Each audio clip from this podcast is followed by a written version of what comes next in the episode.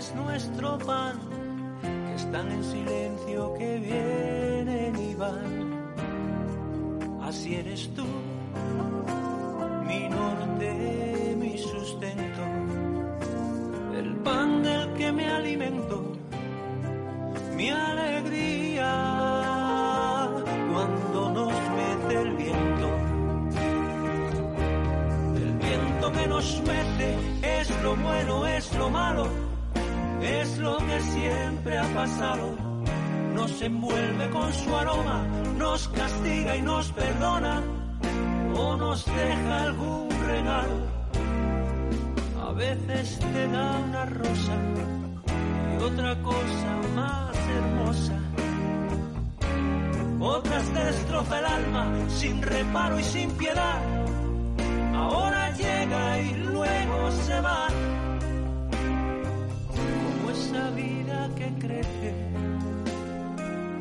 Así es el viento que nos mece. Y esto que acabamos de escuchar, eh, que se llama El viento que nos mece, cuando son eh, la una y seis minutos, pues tenemos nada más y nada menos que eh, a los intérpretes, a los, a los creadores de, de esta música. Eh, Jul, Jul, eh, un grupo musical de Leganés, ¿sois? Sí. Entiendo, José María Pérez y Julio Santos, los integrantes de Jul. Eh, ¿En qué momento nace Jul, amigos? Bueno, eh, a ver, Jul eh, ha nacido durante el confinamiento. Digamos que cuando nos cortaron eh, el grifo a todos, que fue a mediados de marzo aproximadamente del año pasado, eh, todos nos quedamos parados, ¿no? Nos quedamos un poco así como diciendo qué va a pasar, pero, pero realmente hubo sectores como el nuestro, el de la música, que cortó de raíz. O sea, todos los eventos que teníamos en ese mes de marzo, que no eran muchos, teníamos dos o tres cositas, y en abril teníamos otras dos, y en mayo teníamos bastantes más, se fueron al traste directamente. Eh, fue un parón brutal. Yo con lo, con lo de las clases, bueno, José no da clases, pero yo daba clases igual, ahí se cortó radical el tema de las clases y empezó eh, un tiempo de, pues eso, es un poco, eh, fue un poco duro porque realmente había que utilizar el tiempo en algo que nos, que nos sirviera un poco para engañar al cerebro, ¿no? Porque la mente se pone a pensar en cosas que no debe, ¿no? Eh, y ahí empezamos primero con versiones, versiones de grupos de pop, eh, pues a distancia. Eh, grabamos voz, grabamos, hacemos un arreglo, hicimos una cosa que se llama, que al final hicimos unos ocho temas que hemos llamado versiones minimalistas, porque el arreglo es con una guitarra prácticamente española y a voces y así como muy pequeño, ¿no? Y eso ahí estuvimos durante unos meses, durante ese año. Pero, pero en una conversación de WhatsApp así intrascendente del grupo, Sí, se me ocurrió decir, pues es que estoy aburrido de la vida, es que no sé qué hacer con mi vida. Y a José se le ocurrió la idea. Cuando ya llevabais ocho temas compuestos. Claro, sí, habíamos, habíamos hecho el arreglo de ocho temas, no eran nuestros, eran, eran arreglos de adaptación de, de estos temas de pop, ¿no? Y José se le ocurrió la idea, oye tío, ¿por qué no escribes canciones que tú has escrito canciones toda la vida? Porque es verdad que yo ya llevaba como unos años, unos ocho años sin hacer, sin escribir y tal. Pues no sé, le cogí la palabra, dice, y si las sacas, las sacamos, las, y si las podemos preparar, las tocamos, y cuando acabe esto, bueno, pues yo empecé a escribir ahí, y igual, pues empezamos eh, con el tema del Pro Tools, eh, pues todo un poco, pues igual, como estábamos un poco en esta, en esta onda, ¿no? Y ahí ap- apareció el primer tema, lo grabamos, lo terminamos, lo subimos al canal de YouTube, que yo creo que fue en enero de este año. Y a partir de ahí hemos seguido eh, grabando temas. Tenemos ahora mismo esos siete que hay en el canal, más las ocho versiones que hay de, de pop. Y, y llegó, eh, o sea, empezamos un poco a, a mandárselo a la familia, ¿no? A los amigos. Oye, mira, hemos hecho esto, tal. A ver qué os bien". parece. y Claro, tal, las sí. cosas que, pues en el canal éramos, yo qué sé, 14. En el canal de ¿Y YouTube. cómo fue, cómo fue el feedback, José María? ¿Eh, ¿Cómo? ¿Cómo fue el feeling que eh, el retorno de la gente? ¿Qué, qué os decían los amigos, los compañeros Pues claro, cuando que nosotros llevamos eh, muchos años juntos y componiendo cosas. Entonces, cuando empezamos a decir, vamos a hacer canciones nuevas, eh, originales, pues claro, la gente que nos conocía ya de otros mucho tiempo, pues decía, oye, pues es una buena idea. Además era mucho más fácil conectar con toda la gente en público. Antiguamente tenías que llamar a la puerta, visitar las discográficas, los managers, y ahora es muy fácil. Ahora te metes en internet, lo subes y a ver qué va pasando. Mm, A ver qué pasa. Y entonces esa fue la, la gran idea. Vosotros no tenéis manager de momento ni. No, ni- bueno, tenemos, la verdad es que, ¿sabes qué pasa? Que es que nosotros nos hicimos un plan de, o sea, cuando esto empezó, Una hoja de ruta, ¿no? cuando empezó a crecer, o sea, cuando empezamos a ver que, que a la gente le gustaban los temas, porque al final de lo que se trata es de que tengas una respuesta positiva a la cosa. Si la cosa no funciona, pues se queda ahí y ya está, ¿no? Empezamos a, darle vueltas eh, y, y dijimos, ¿y si esto, mm, digamos que le da- lo mostramos un poco eh, más, ¿no? O sea, es decir, en lugar de tener nuestro canal de YouTube, que tenemos 40 seguidores ahí, abrimos redes, bueno, pues empezamos con el Facebook. En abril abrimos el Facebook y empezamos a subir los temas ahí.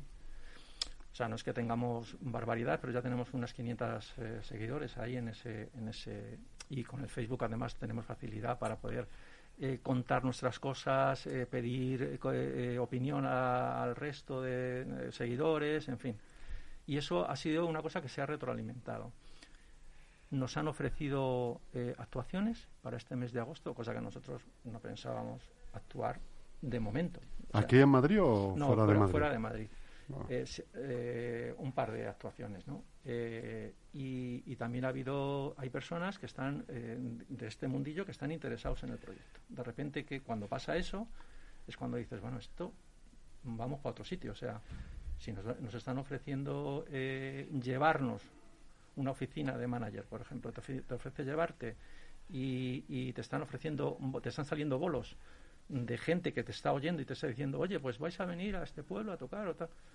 Pues esto tiene otro, otro hay que, hay que pensarlo desde otro punto de vista. Claro. O Pinta sea, bien, pinta bien. Bueno, Así que eh, en ese momento, además, empezaron eh, también radios de internet a interesarse por el tema, eh, blog de musicales igual. Pues tenemos ahí, no es que tengamos un recorrido grande, porque ya te digo que hemos empezado en abril, pero han empezado a pasar cosas, cosas que no, con las que no contábamos. Oye, ¿en quién os fijáis cuando, cuando componéis o cuando cantáis? Eh, desde, ¿De qué fuentes bebéis? Sí, bueno, eso te lo tendré que responder yo más, aunque él Sí, sabe, él, tenemos más o menos los mismos gustos y hemos bebido del mismo sitio, pero como los temas los hago yo, eh, digamos que, que realmente si, si la pregunta va encaminada a, a, a qué se parecen estas canciones que nosotros hacemos, qué estilo, pues tiene mucho que ver con cantautor, eh, tiene mucho que ver con música ochentera, noventera, en cuanto a arreglos de guitarras y un poco por ahí van los... los... Nosotros aquí, imagínate, llevamos eh, toda la vida aquí en Leganés y, y, eh, los grupos que nos gustaban con 15 años eran Obús, Leño, eh, época. Asfalto, Topo. Bueno, cuando fuimos a ver a Miguel Ríos, al el Rock and Ríos, nos dejó así con las piernas para arriba. En cuanto a nacionales, ¿no? Internacionales, luego eh, empezamos a escuchar a Beatles, a, Sí, a a Supertramp. Rolling. Sin embargo, no habéis tirado por la, por la beta del rock. No, Habéis eh, tirado por la beta del pop, ¿no? Mm, No es exactamente así. Nosotros eh, aquí tuvimos en Leganés dos grupos. Uno era Cóctel, otro era Larga Carretera, que estuvimos en festivales de aquella época que se montaban. Estamos hablando de hace unos 20 años. Sí, la época del Lega rock. Sí, Y el aquí Lega en- rock. Bueno, pues eh, y, y hacíamos mm, rock. Lo que pasa es que no llegamos a, no conseguimos nada, o los temas no eran muy buenos, o no era el momento, o yo qué sé. Pues esa era un poco nuestra onda. Lo que pasa es que, mm, pues igual es que hemos mm, madurado o derivado hacia otro sitio, que es Mm. más el pop melódico, que es más a lo mejor con lo que nos criamos. Nosotros nos criamos con- oyendo, bueno, Sí, mentira. los Pues- secretos, Claro. ese tipo de grupos que te influencian mucho. Claro. claro, claro. Radio Futura. Es. Total. Sí, la época de la movida material. Total, la Guardia, fue- la Frontera, bueno, luego llegó Mecano, luego pues Claro, todo eso es un poco lo, mm, realmente nuestra nuestra fuente de inspiración, pero sí es verdad que el tema de las letras, por ejemplo, que es un- una cosa eh, que no sabe nadie eh, lo difícil que es enfrentarse a un papel en blanco, sobre todo para un músico. O sea, dices, no, yo voy a hacer la música, pero es que voy a hacer la letra también. Pues te tienes que poner a escribir una letra, ¿no? Digamos que la evolución de la escritura de la letra, en mi caso, en el caso de la composición, eh, yo creo que es lo que más ha evolucionado. O sea, yo antes hacía letras muy pop y ahora estoy haciendo letras un poquito más intimistas, un poquito más enseñando parte, cosas de dentro de mí, ¿no? Que puede ser una cosa, eh, puede dar un poco de vértigo, ¿no? Porque pones todo ahí encima de la mesa para que todo el mundo opine y que todo y que es una cosa que yo hasta ahora no había podido hacer, pero ahora sí lo estoy pudiendo hacer. Y eso es, eh, digamos, la diferencia que hay entre lo que hacíamos antes y ahora, que las letras tienen un mensaje más poético, hay más poesía, hay más intimismo también en las letras. El mensaje es un poco más claro, tal vez, están más cuidadas, es verdad. Esa es un poco la diferencia y la evolución que a lo mejor hemos podido tener nosotros en, en estos años, eh, el tema de las letras. Porque melódicamente sí que funcionábamos, yo creo, ¿no? más o menos en la misma onda. Sí. Pasa es que ahora, bueno, no sabes muy bien nunca cuándo es el momento de las cosas. Eso es la gente la que decide, bueno, mm, pues esto está muy bien. Bueno, pues, mm. ¿sabes? ¿Qué os, ¿Qué os, parece, por ejemplo, a colación de esto que estás diciendo, qué os parece este boom tan inmenso, parece imparable del reggaetón y este tipo de ritmos, el trap? ¿Qué os parece esta explosión en lo que parece que ya tú entras en cualquier lista de Spotify o de cualquier otra plataforma y los diez primeros éxitos son los mismos ritmos. Parece que el pop español ha desaparecido, el rock eh, británico ha desaparecido, el... Sí, yo ya no se habla de música disco, no se habla de nada, no solamente reggaetón, y trap. Pues yo pienso que es donde quieren las discográficas llevar al personal para hacer una industria musical, ¿no? Y bueno, hay otro tipo de música como Pablo Alborán, como ese tipo de personas que también hacen otro tipo de música que es muy que la gente lo escucha mucho. Entonces creo que la onda que nosotros tenemos pensado es ir por ese sitio. El reggaetón está muy bien, pero es como una moda que se dentro de X tiempo pues cambiará y evolucionará a otro sitio. Aquí hablamos mucho en la radio, algunas veces que tenemos mesas de opinión y, y debatimos sobre cosas, sobre cualquier asunto, nos, hay algunos invitados a los que pues, nos, nos choca mucho eh, en unos tiempos en, las que, en los que se, se habla mucho de la igualdad, igualdad de género y, eh, ¿no? y de la, el empoderamiento de la mujer y todo esto, que lo único que escuchan la juventud de, determinada edad eh, es reggaetón y bueno, si tú repasas un poco las letras de las canciones, pues son desde vejatorias hasta humillantes, hasta pasando por insultantes, ¿no? A veces. Y es, y es lo que y se oyen y se venden bueno ya no se vende pero bueno se descargan millones de, de, canciones de ese tipo y las descarga pues los jóvenes los que tenían que estar más pendientes si cabe del tema de la igualdad y de y del empoderamiento. es curioso ese fenómeno. Sí, ¿eh? sí, sí. Prima más el estilo y el, que sean músicas pegadizas, sobre todo, que tengan unos ritmos muy marcados, siempre constantes y que, y que de alguna manera la gente joven se identifica con eso. Y con el rap, por supuesto, ¿no? Hay gente que coge beats y hay gente haciendo raps. Mm, eh, muchos nosotros tenemos a, a, una sobrina que hace Evelyn, Eve, que, hace, que hace rap. Eh, y la verdad es que no, todo, no todas las letras van enfocadas de esa manera. Hay letras que respetan eh, y que hablan de otras cosas. Lo que pasa es que realmente lo que prima ahí es, digamos, eh, ese, ese, ritmo machacón, ese, ¿no? esa facilidad un poco para, para generar una canción tras otra y poder ofrecer una canción esta semana, un, hit esta semana, otro hit, la semana que viene, otro hit, que es lo que en principio podría interesar a, a la gente que vende eso. Eh, de todas maneras, el tema de la industria de la música ahora mismo está cambiando, bueno, ha cambiado, ya no, eh, digamos que las discográficas han perdido un poco de poder, o mucho en ese sentido, ¿no? Porque no eh, están teniendo todas las cosas en sus manos para poder manejar eso. Pues tiene que ver con, probablemente con una moda, ¿no? El hecho de que la gente esté oyendo trap y rap y reggaetón pues tiene que ver con una moda. Pero sí es verdad que, por ejemplo, el rap llegó eh, hace muchos años eh, y, llegó para quedarse. Pero es cierto que el tema del reggaetón es una cosa eh, curiosa. No sé si es porque es bailable y, fácil, no, no, no te sé decir. Mm. Pero bueno, en cualquier caso habrá que respetar. La gente joven escucha eso ahora y a lo mejor dentro de 10 años estamos hablando de otra cosa. Bueno, Julio, pues yo estoy, José María, estoy ansioso por escucharos un directo Ah, pues aprovechar ya que habéis traído la guitarra. Vamos a, Puedes quitarte la mascarilla, si yo creo que será mejor, ¿no, Julio? Sí, eh, y además los cascos también me los voy a quitar. Los cascos también. Sí. Voy a... a ver que Y esto más o menos afinado. ¿Está afinado? Sí. Si no nos das una lección rápidamente de, de cómo afinar una guitarra Cuando vienes con la... Bueno, ahora es muy fácil porque le pones el afinador aquí y ya está. y la afinas. Pero me acuerdo cuando veníamos donde Ángel y decíamos, Ángel, ponme esta cuerda que se me ha roto y vamos a... y, y afíname la guitarra, por favor. Me acuerdo hace... 25, Aquí 30 años. Acabo de pasar por ahí y la acabo de ver ahí con este hombre. Pues, y ahora es más fácil, ¿no? Con esto, pero bueno.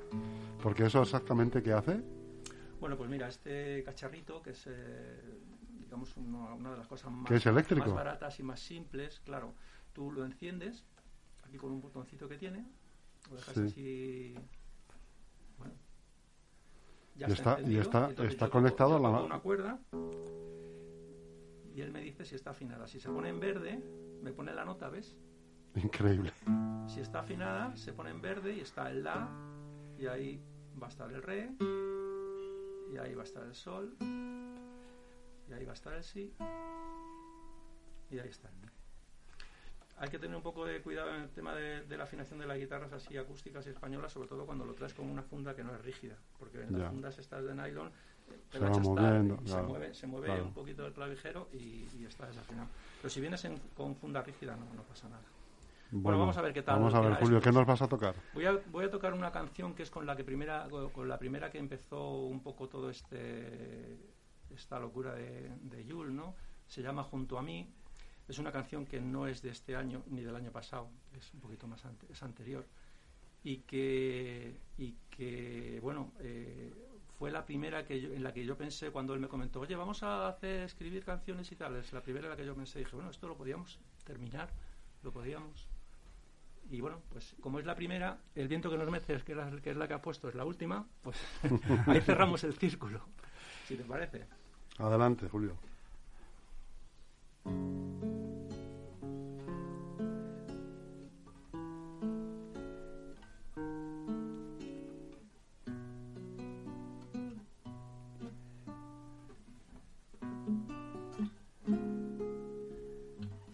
Quiero tener junto a mí soñadores que quieran luchar por sus sueños. Quiero tener a mi lado soñadores que nunca cesen en su empeño. Quiero tener junto a mí alguien que sepa aguantar un mal día. Quiero tener en mi vida gente feliz que derroche alegría, niños traviesos que me escondan las cosas, niños pequeños que huelan a rosas. Y tener siempre cerca el silencio que vive en la madrugada y dormitar en la tarde callada.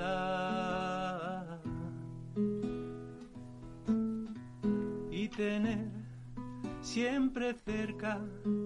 El silencio de vive en la madrugada y dormitar en la tarde callada.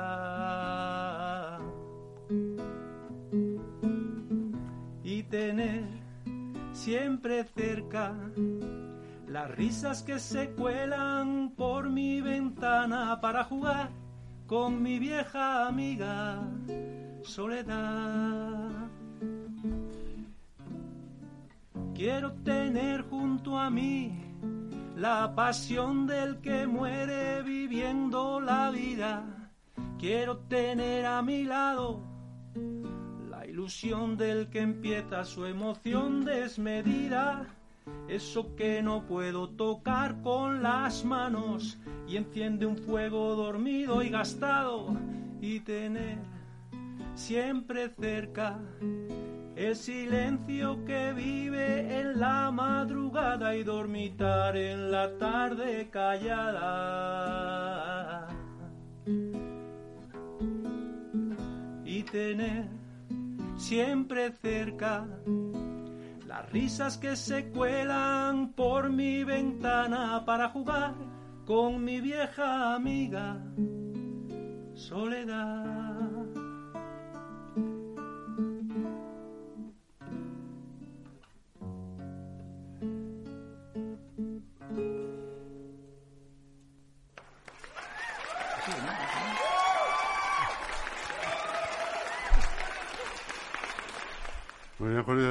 Fíjate, me estabas, eh, te estaba escuchando y me estaban viniendo recuerdos que de alguien que lo vais a conocer, seguridad, porque es, eh, era coetáneo nuestro, Hilario Camacho.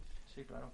Me estaba, me estaba viniendo aires de. Por de eso Hilario te comentaba antes que es que del gran Hilario Camacho. mi manera de entender la música tiene mucho que ver con los cantautores mm, eh, antiguos y actuales, ¿eh? o sea, es- ese, ese enfoque y bueno, y ahora esta canción que si la escuchas realmente en el disco no tiene nada que ver con esto que acabo de hacer, eh, tocada con la guitarra y una voz, suena a, a esto. A probablemente la estoy haciendo un poquito más lenta, probablemente le estoy dando una vuelta más a alguna estrofa, yo qué sé, bueno, pues.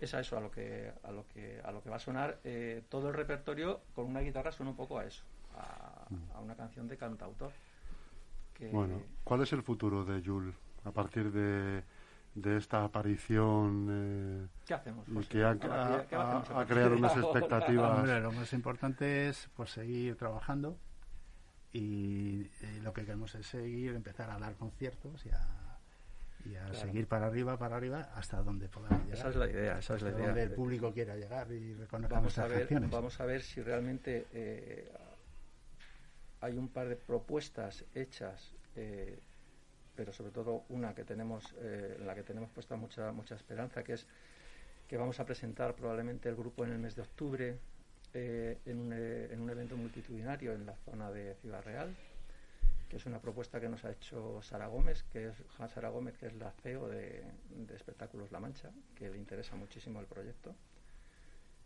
para presentar allá al grupo y, y a partir de ahí a ver qué somos capaces de hacer. Nosotros, yo quería, mm, digamos, queríamos terminar todo esto, meternos en, el, estudio, intentar sacar un, LP, porque la idea primaria era sacar un EP con cuatro temas, pero queríamos sacar un LP eh, con 10 o 12 temas. Eh, ¿Cómo mejor lo haríamos esto? Pues si tuviéramos la suerte y la fortuna de que realmente esta propuesta de Sara eh, fuera adelante y consiguiéramos hacer conciertos durante este invierno o el invierno y el verano, pues 10, 12, 15, una mini gira.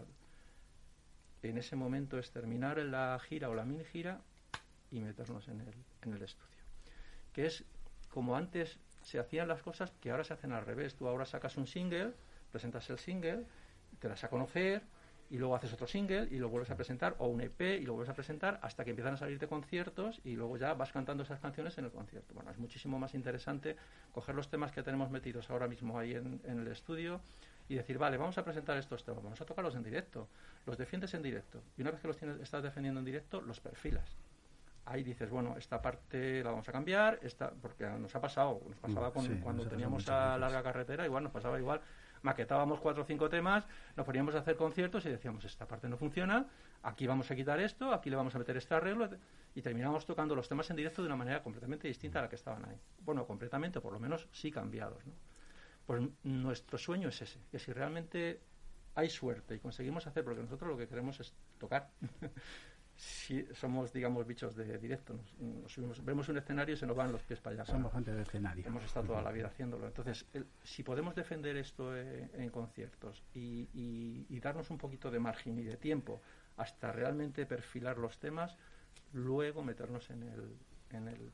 Pero todo va a depender un poco de, de cómo vaya, sobre todo la pandemia. Claro. Es que estamos metidos en un momento que no podemos decidir No nada. se puede porque- hacer un plan a largo plazo porque, bueno, Claro, en sobre todo hacer últimos- una producción muchísimo mejor de la que hay, Claro. porque la producción que está hecha, los temas están hechos en el estudio, pues de Claro. casa. Como hemos podido, eh, pues pásame esto. Eso sí iba a comentar esto. ahora. ¿cómo, ¿En qué momento tenéis alguna rutina específica para ensayar o, o llamáis de repente, oye, ¿te apetece ensayar un poco? Y os juntáis en una casa, ¿lo hacéis? ¿Cómo hacéis? Pues es, es, mm, es más fácil que eso, porque, porque realmente eh, los temas los hago yo y los arreglos también. Y yo les paso las cosas y les digo, oye, vamos a hacer esto, mira, de esta manera. Nos los miramos, nos los estudiamos los ¿Ensayáis? Y la idea, la idea es que no sea exactamente así. La idea es que si una vez que te subes al escenario los estás tocando, en ese momento eso coge vida propia y cada uno empieza a aportar cosas. Que es que Hacéis, esa, es, hacéis una especie de jam session. esa es la ¿no? cuestión, esa es la cuestión, eso sería ideal. Pero impartir- empezamos a impartir ideas diferentes, cada uno con nuestros instrumentos. Claro. digamos y que es una entonces ilusión. esa es la, la idea de por eso eh, hacer intentar hacer los directos y luego intentar meterlo en la maqueta Claro. porque sí te- como músicos tenemos todo mucho que aportar a, a los temas Mm. el hacer los arreglos hace todo en general pero luego personalmente cada uno tenemos nuestro instrumento que, que dominamos y le damos ahí la idea para poder cambiar cositas ¿Cuál es vuestro escenario preferido? El, eh, el escenario, me, me estoy imaginando, de las fiestas, por ejemplo, de un municipio o el sitio reducido, escueto, para oyentes sentados. Hombre, si eh, yo, si te tengo que ser sincero, yo no sé mm, es eh, la opinión de ninguno de nosotros, ¿no? Pero mi opinión personal es que mm, nos vendría bien hacer cosas pequeñas para afianzar un poco, porque siempre los problemas técnicos y en general son menores. Pero realmente nosotros que estamos acostumbrados a tocar en escenarios grandes con mucha gente, yo prefiero eso. a mí también Y si tiene que ser desde el principio, tampoco me va a importar. O sea, no es una cosa que yo sé que, que vamos a defender los temas bien desde el principio y no nos va a hacer falta hacer una mini gira de bares para que esto suene guay. Ahora bien, si hacemos eh, una mini gira de bares, pues cuando subamos al escenario grande vamos a sonar mejor, indudablemente. Los temas que se ensayan y se preparan y se tocan y se tocan, al final siguen suenan mucho Claro. mejor. Eso está claro. Pero si me dices qué es lo que yo prefiero, yo prefiero los escenarios grandes. Pero no, no ya por, porque la cosa sea grandiosa, ni- es porque cuando yo estoy en un escenario grande, estoy mirando al público que está allí, pero realmente lo que yo siento es lo que tengo aquí al lado. Cuando yo estoy en un escenario pequeño, que tengo a la gente mirándome a los ojos, estoy más pendiente de eso. Yo disfruto mucho más con eh, estando, digamos, un poco como más eh, centrado en lo que estoy tocando que realmente eh, estando pendiente de lo que está pasando ahí fuera. Aunque yo estoy tocando para ellos, pero a nosotros también nos gusta un poco lo que es tocar, tocar para nosotros, vamos. Pues muy bien, José María Pérez, eh, Julio Santos, integrantes del, grupo del grupo Yul. Eh, un placer haberos tenido aquí, haberos escuchado. No sé si te quieres despedir con algún otro tema, Julio, en directo. No, si es que, bueno, si eh, no he preparado... ¿Tienes algo preparado o tienes...? No, podemos, puedo intentar hacer este del viento que nos mece, si quieres, que nos has puesto, Venga. lo puedo hacer con la guitarra. La que hemos puesto al inicio de la intervención. Sí, o si quieres, me pongo ahí a, a darle y... y- ¿Eh? Sí, sí. lo Venga, podemos pues adelante, Julio, que ¿Vale? nos encanta la música en vivo. Bueno, venga, vamos a darle un poquito. de eso se trata A ver qué tal.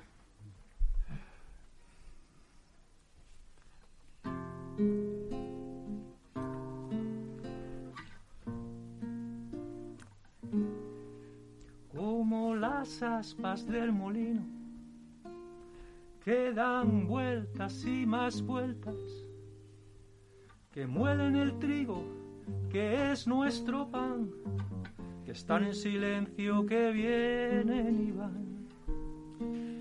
Así eres tú, mi norte, mi sustento, el pan del que me alimento, mi alegría cuando nos mece el viento. El viento que nos mece es lo bueno, es lo malo, es lo que siempre ha pasado. Nos envuelve con su aroma, nos castiga y nos perdona, o nos deja algún regalo.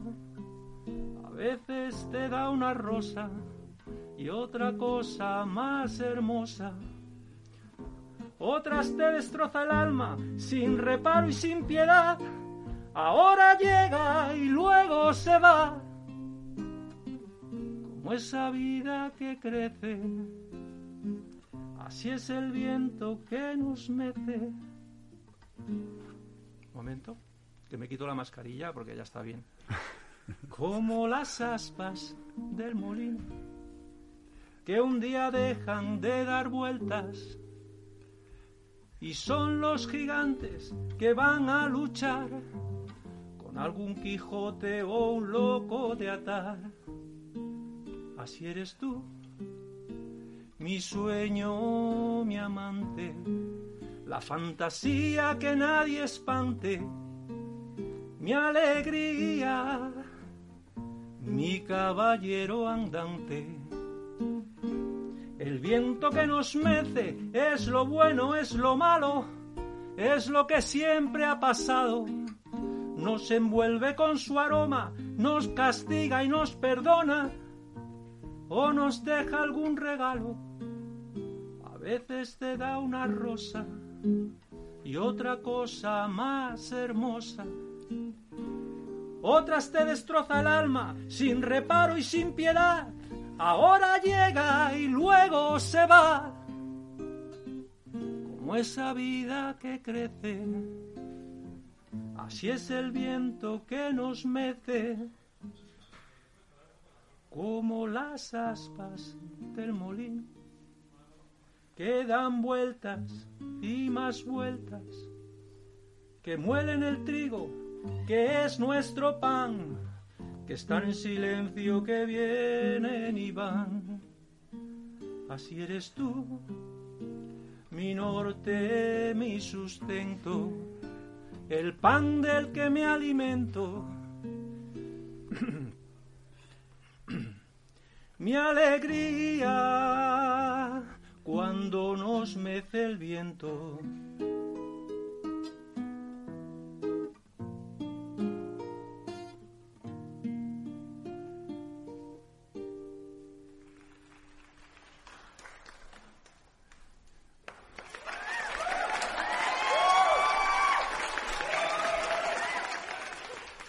Bien amigos, pues un placer haberos tenido aquí en directo, tocando, hablando. Espero volver a veros pronto. Me gusta aprovecharme de estas ocasiones porque sé que cuando seáis más famosos ya no ya nos vais a poner al teléfono. Sí, hombre, vendremos. aquí, lo Con lo tenemos cual- fácil, ¿eh? aquí lo tenemos fácil. Vendremos. Somos Pues, de aquí, o sea que un estamos, saludo. estamos en casa. Muy grande y muchísima suerte amigos. Gracias a vosotros. Muy bien, gracias. Muchas gracias.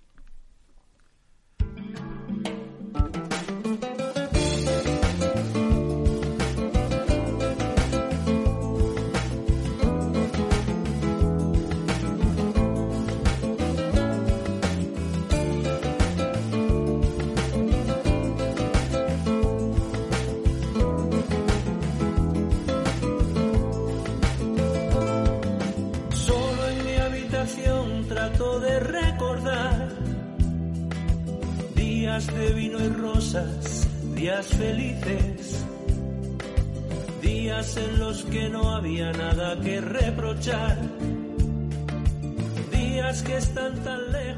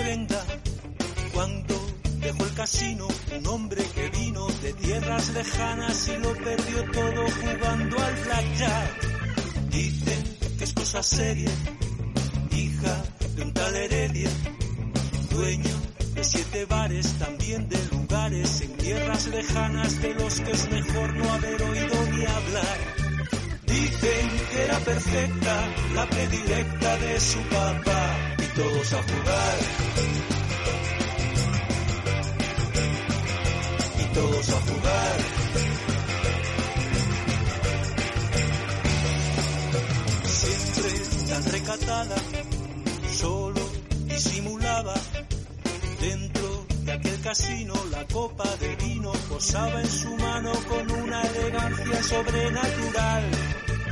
Luego, de madrugada, dulce se transformaba, reina de corazones, rompiendo tacones, con todos bailaba porque era la reina de aquel carnaval. Dicen que en poco tiempo se la dueña de ese lugar y todos a jugar. Y todos a jugar.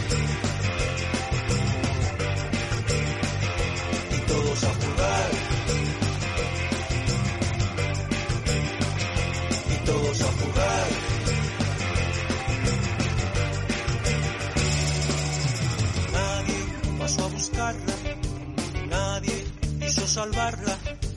No hubo ningún pariente, ni amigos, ni hermanos, ni primos lejanos, ni novios celosos o locos atar.